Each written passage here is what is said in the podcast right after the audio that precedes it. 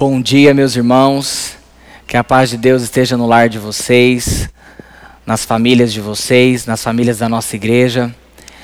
Mais uma vez é um prazer para mim estar aqui e poder ministrar essa palavra e esse estudo que a igreja nós cremos que é tão fundamental para os dias de hoje. Gostaria que você pegasse a sua declaração de fé da Fraternidade Reformada Mundial Lembrando que esse é o documento que a gente tem usado para estudar aqui na Escola Bíblica Dominical nos últimos domingos e que a gente crê que é um instrumento de Deus para abençoar a igreja, para abençoar as famílias da nossa igreja e a todos nós. Senta aí no seu sofá, pega a sua Bíblia, nós vamos manusear muito as Escrituras, assim como nós fizemos no domingo passado, e o documento deixa aí do lado, ok?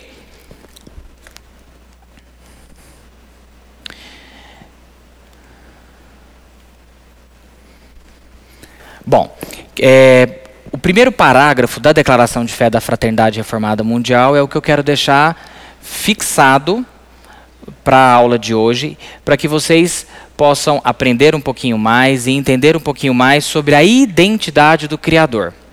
Caso a gente consiga ao longo da aula, também a gente fazer a, parte, a segunda parte, o Criador e as suas criaturas. Vamos lá ler o primeiro parágrafo da identidade do Criador. Cremos em um único Deus, o Criador, sustentador e governante de tudo que existe. Pelos.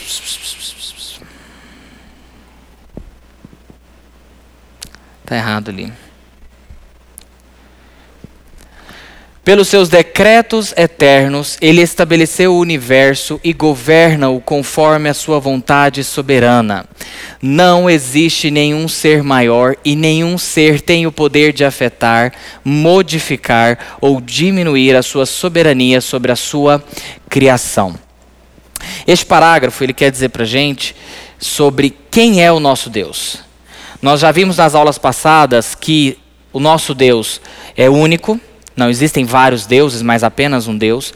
Nós vimos nas aulas anteriores que esse Deus criou todas as coisas que existem: criou os céus, criou a terra, criou os animais, criou o ser humano, criou o universo como ele existe e sustenta e governa todas essas coisas segundo a palavra do seu poder.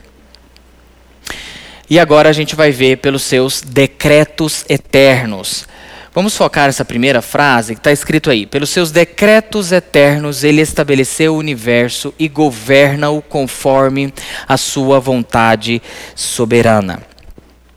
Coloquei aqui para gente a resposta da pergunta 7 do breve catecismo de Westminster, quando lá na pergunta está falando sobre os decretos eternos de Deus. E ele responde para gente o que, que são os decretos, esses decretos. Os decretos de Deus são o seu eterno eterno propósito, segundo o conselho da sua santa vontade, pelo qual, para sua própria glória, ele pré-ordenou tudo o que acontece. Vamos entender o que, que, que, que é essa resposta aqui do, da pergunta 7. Os decretos de Deus são o seu eterno propósito. Então, existe um propósito que foi desenhado na eternidade e que esse propósito está se cumprindo no mundo durante o tempo no tempo e no espaço. Então, na eternidade passada, quando não existia nada, somente Deus completo na Trindade, ele projetou uma história. E essa história está se passando através do seu propósito. Esse propósito de Deus, ele não se frustra. É um propósito que foi desenhado e ninguém tem o poder, nem Satanás, nem seus anjos caídos e nem o ser humano, de mudar o propósito de Deus. Segundo o conselho da sua vontade. O que significa isso? Deus, na sua imensa sabedoria, por ser um outro ser nós não conseguimos entender, ele, no conselho da sua própria vontade, ou as Escrituras utilizam essa palavra também no beneplácito da sua própria vontade, segundo aquilo que ele quis, as razões estão nele, não estão no ser humano, não estão em outras pessoas, para sua própria glória, essa é a resposta que a gente dá. Por que, que Deus permite que tanta coisa ruim aconteça e tanta coisa boa também aconteça?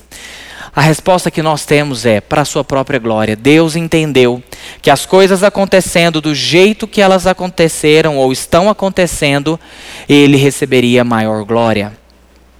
Ele pré-ordenou tudo o que acontece.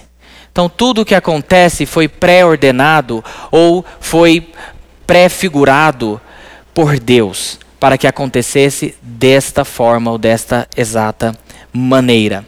Então, pelos seus decretos eternos, ele estabeleceu o universo, ele governa este universo, a trajetória dos planetas, a trajetória das galáxias, o distanciamento de um planeta de outro, tudo isso Deus governa, controla conforme a sua vontade soberana. Vamos para as escrituras para a gente ver qual é o embasamento de tudo isso que a gente disse, que eu sei, parece um pouco engessado, parece um pouco tenso demais, mas Deus governa todas as coisas e eu já quero trazer algo aqui é, para não parecer que nós estamos falando de determinismo. A fé reformada, a fé bíblica, a fé histórica não crê em determinismo ou em destino, que nós não temos escolhas, que nós não temos opções, que a gente não faz escolha, que já está tudo, é, de certa forma, é, deter, no determinismo, né, determinado, e você, tá, eu não vou fazer nada, já está tudo determinado. Não. Esse não é o Deus e esse não é o universo que Deus criou. Deus é soberano, controla todas as coisas, tem nas suas mãos o controle de todas as coisas e nada escapa à sua plena vontade ou à sua vontade soberana. A Bíblia também sustenta que o homem é responsável, que o homem tem vontades, que o homem tem decisões, que o homem faz as suas escolhas. Como que eu caso essas duas coisas? de alguma forma que nós não entendemos, e isso é um mistério, assim como o mistério da Trindade, assim como o mistério da encarnação de Cristo, é o mistério da soberania de Deus e da responsabilidade do homem. Em que todas as coisas acontecem dentro deste universo criado por, por Deus, de tal forma que o propósito final de Deus vai se cumprir.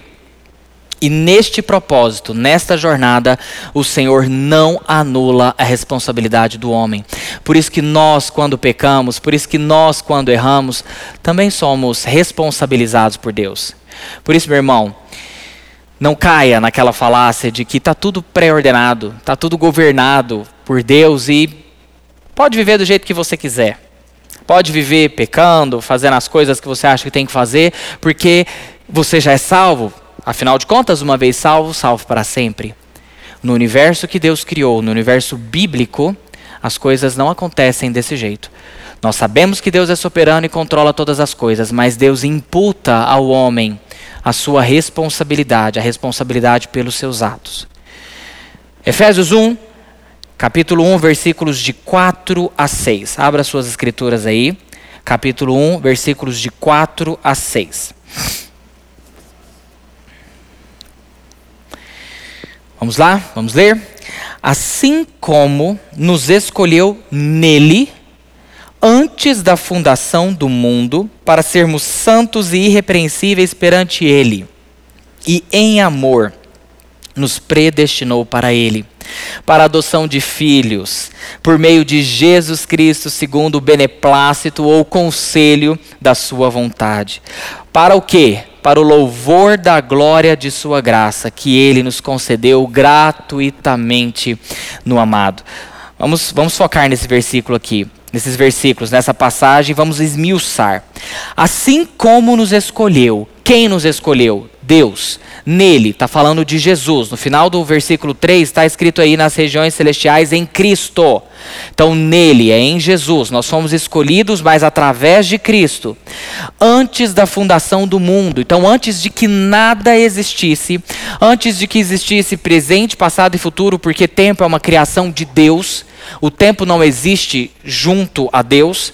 Deus que criou o tempo, o espaço, é, são criações do, do, do Criador para sermos santos e irrepreensíveis perante Ele.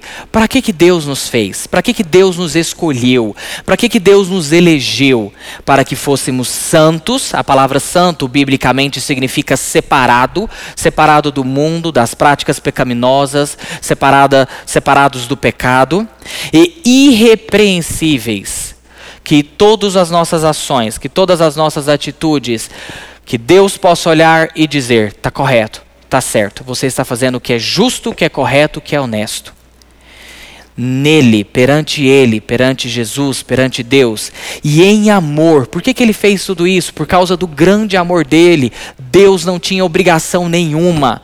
Muita gente questiona Deus: Deus, por que, que o Senhor elegeu algumas pessoas e não elegeu outras? O Senhor é injusto. Seria injustiça de Deus Seria injustiça de Deus, preciso que você preste atenção nisso daqui. Seria injustiça de Deus se alguém merecesse ser salvo. Seria injustiça de Deus, meus irmãos, se alguém merecesse ser salvo. Nós estamos trabalhando num mundo e numa, e, num, e numa humanidade, numa raça caída em pecado, caída em desgraça, caída em miséria. Como eu posso falar e questionar Deus porque ele não elegeu Fulano, ou Cicrano, ou Beltrano? Como eu posso questionar se ninguém merecia? Ou questionar a justiça de Deus? Porque ele quis, por causa do seu grande amor, ele escolheu, resolveu escolher alguns e tirar alguns da fila do inferno, ou do caminho do inferno, do caminho do abismo eterno. Porque Deus é amor. Ele escolheu algumas pessoas e nos predestinou para Ele. Que está falando da eleição e da predestinação de algumas pessoas para a adoção de filhos, porque Deus adotou alguns filhos. Nós fomos enxertados na morte e ressurreição de Jesus Cristo, que era o Filho unigênito, ele passou a ser o Filho primogênito, o primeiro de muitos. Nós fomos enxertados na família de Deus, nós fomos adotados por Deus, a adoção. Por meio de quem? De Jesus Cristo, segundo o conselho da sua vontade. Por que, que ele fez isso tudo? Por que, que Deus planejou eleger algumas, algumas pessoas? Por que, que Deus planejou que seu filho morresse? E para essas pessoas serem de fato é, eleitas e uh, os seus pecados forem perdoados e a ira de Deus não cair, e a, e a ira santa de Deus não cair sobre essas pessoas, ele pré-ordenou, planejou que seu filho morresse na cruz do Calvário. Por que, que ele fez isso tudo? Por causa da sua vontade. As razões estão em Deus, nele mesmo, não em nós. As razões estão nele. E ele fez isso tudo para que houvesse louvor da sua glória. Então, quando eu olho, quando nós olhamos para passagens como essas, que são passagens tão profundas, tão lindas, tão maravilhosas, nós, a única coisa que possamos fazer é louvar Deus, dar glória a Deus, Senhor, obrigado. Senhor, obrigado porque na eternidade passada, um dia o Senhor me elegeu, o Senhor elegeu os meus, o Senhor elegeu a minha família. Ó oh Deus, tenha piedade daqueles que não te conhecem ainda. Manifesta a graça da eleição em tantas pessoas perdidas. Nós temos que louvar e glorificar a Deus, que Ele nos concedeu de que forma? Gratuitamente no amado. De forma gratuita, Deus nos concedeu a salvação. Ele nos elegeu, ele nos predestinou, ele nos adotou na família divina. Tudo isso por causa do grande amor que ele teve pela raça humana. Como não se maravilhar com esse Deus? Como não glorificar esse Deus? E aqui a gente está falando dos decretos eternos de Deus. Vamos para Efésios capítulo 3, versículos 10 e 11. Passa algumas páginas aí para frente. Efésios capítulo 3, versículos 10 e 11.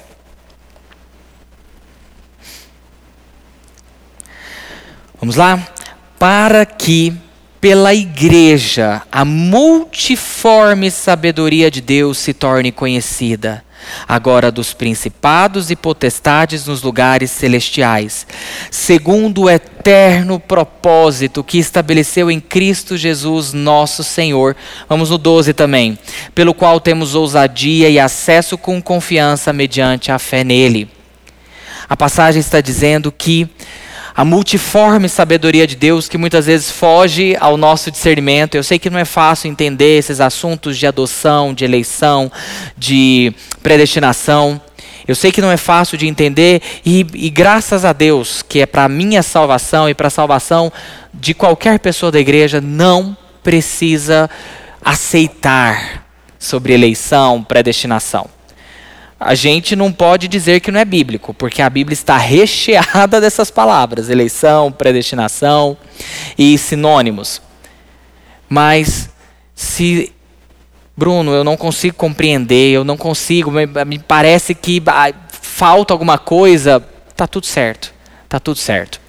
Realmente é um mistério. Deuteronômio capítulo 29, versículo 29, as coisas encobertas ou ocultas pertencem ao nosso Deus são mistério. Eu não consigo compreender 100%. Né? Na minha mente, talvez o Senhor receberia mais glória se ele elegesse a todos. Mas na multiforme sabedoria de Deus, no grande conhecimento de Deus, na grande sabedoria de Deus, é assim que ele recebe maior glória, punindo os que são ímpios, aqueles que não querem a Deus, e o evangelho é pregado para esses, o evangelho é pregado para aqueles que têm o coração amargurado, o coração é, petrificado. O evangelho é pregado, a salvação é oferecida, mas eles não aceitam. Se o Senhor não tocar no coração de um ímpio, de um pecador, eles não vêm até a Deus, até a salvação de Deus. Segundo o eterno propósito, versículo 11, que estabeleceu em Cristo Jesus nosso Senhor. Então existe um propósito, esse propósito é eterno, ele foi estabelecido no nosso Senhor e Salvador, pelo qual nós hoje temos ousadia e confiança para entrar o acesso ao Santo dos Santos, ou aonde a Trindade está, aonde Deus está, nós temos ousadia e acesso para entrar. Desde que Jesus Cristo morreu e ressuscitou, eu e você, meus irmãos, nós podemos orar a Deus e imediatamente acessar o trono da graça, através de Jesus Cristo, da morte e ressurreição de nosso Senhor, pelo qual temos ousadia, acesso com confiança mediante a fé.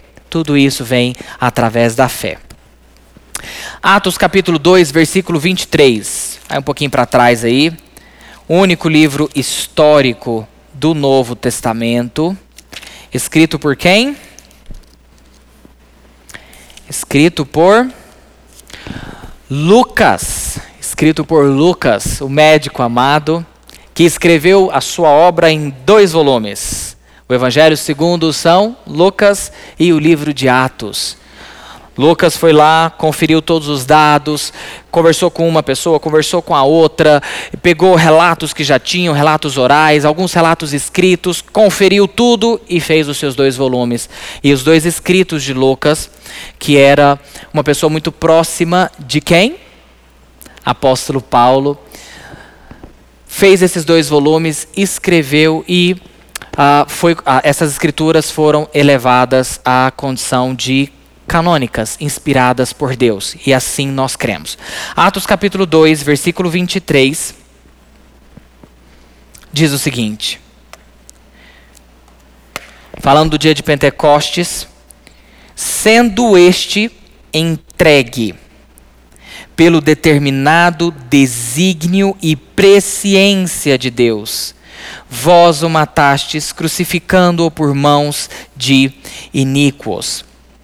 Aqui nós temos a pregação de Pedro, e Pedro pregando, ele começa a pregar o evangelho de Jesus Cristo e diz o seguinte: que pelo determinado desígnio e presciência de Deus, vós o matastes, crucificando-o por mãos de iníquos. Aqui a gente consegue ver as duas, as duas, é, os dois temas, esse binômio, essas duas expressões em que a gente poderia chamar de tensão. Dá uma olhada aqui. A soberania de Deus e a responsabilidade do homem. Olha a soberania de Deus.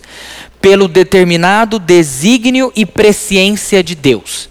Então houve um desígnio, houve uma ideia, um propósito, um plano de Deus esse plano já estava determinado, e a gente já viu quando ele foi determinado, na eternidade passada, quando não existia tempo, nem espaço, nem ser humano, nem decisões, nem escolhas, nem nada.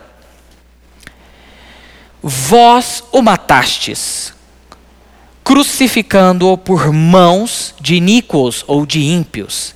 Atenção, Ao mesmo tempo que Pedro fala da soberania de Deus, ele não anula a responsabilidade do homem. Por isso aqui eu não consigo falar em determinismo ou um termo mais acadêmico, em hipercalvinismo.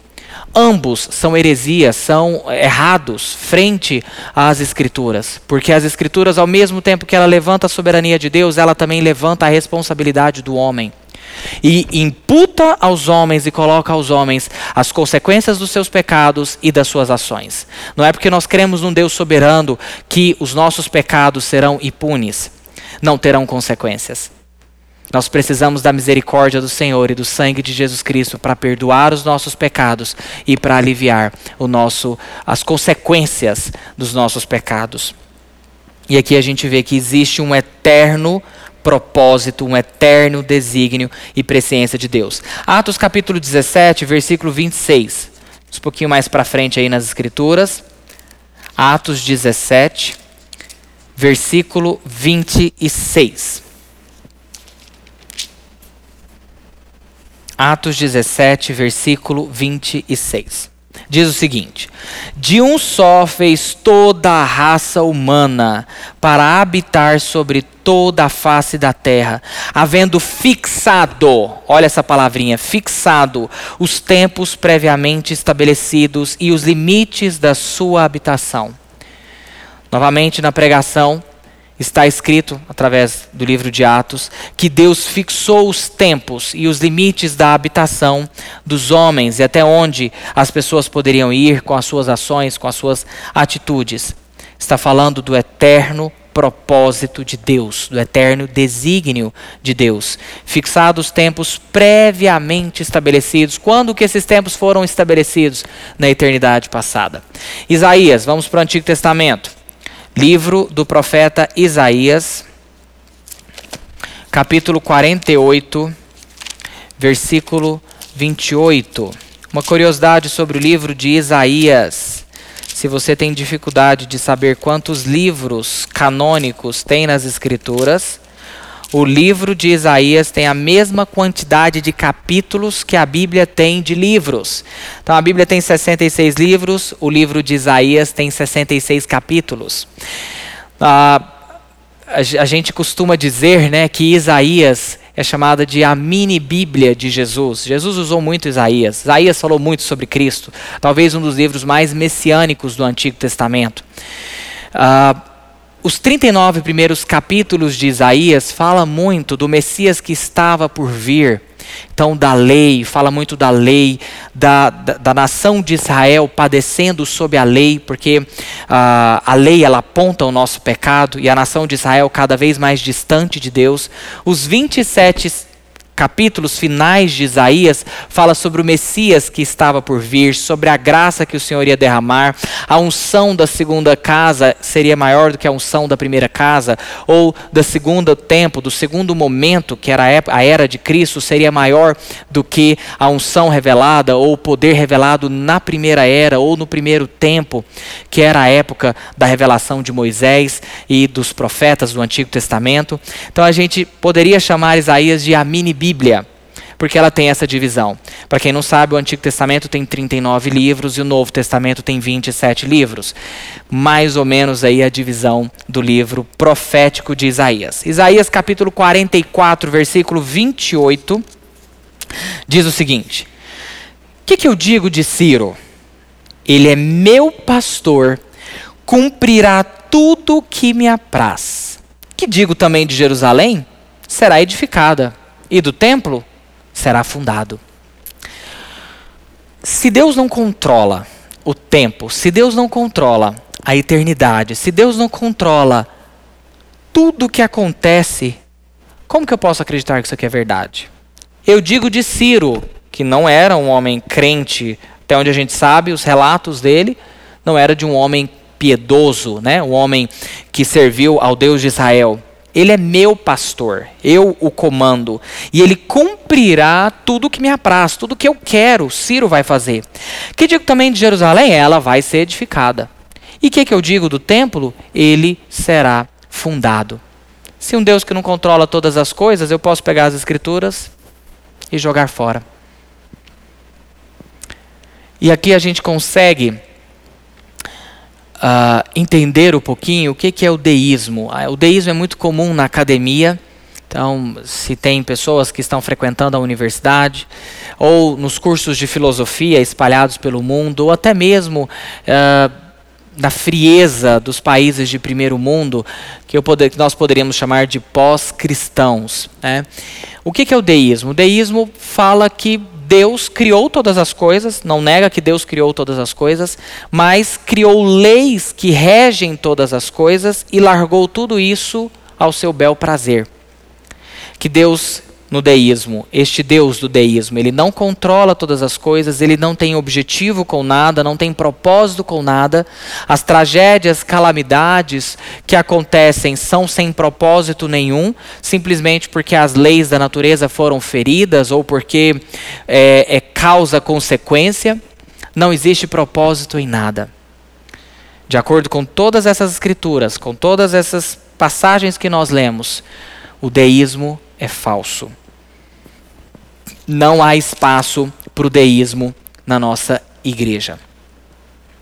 Vamos continuar aí na parte final do primeiro parágrafo. Volte para o documento, Declaração de Fé da Fraternidade Reformada Mundial. No primeiro parágrafo, na parte final do primeiro parágrafo.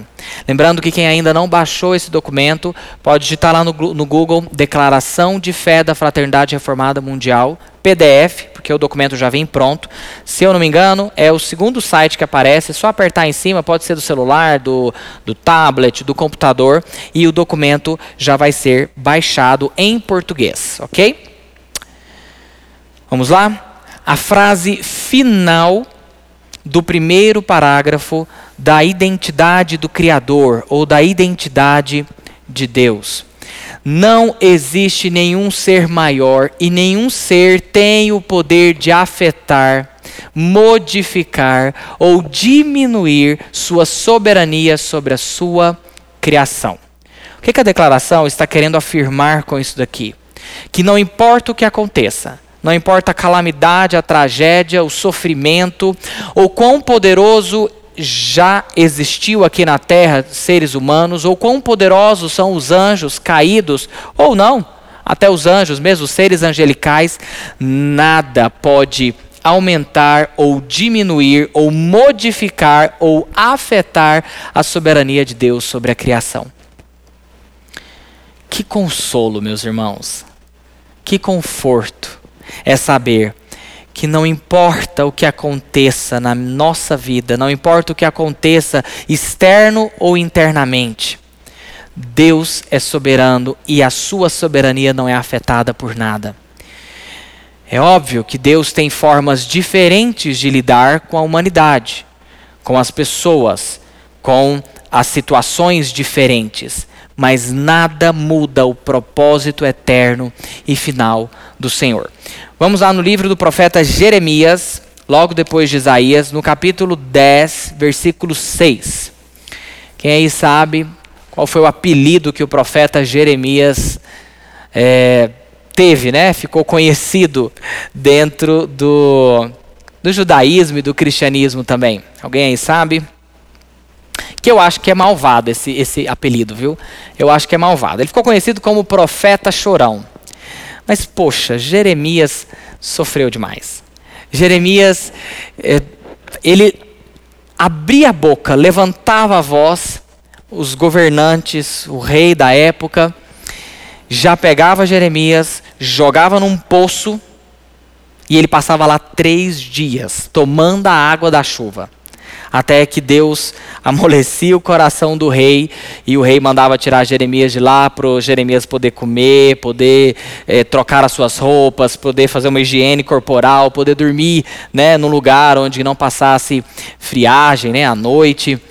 E Jeremias sofreu muito. Engraçado que essa é a característica de boa parte dos profetas, dos pastores e dos apóstolos bíblicos, né?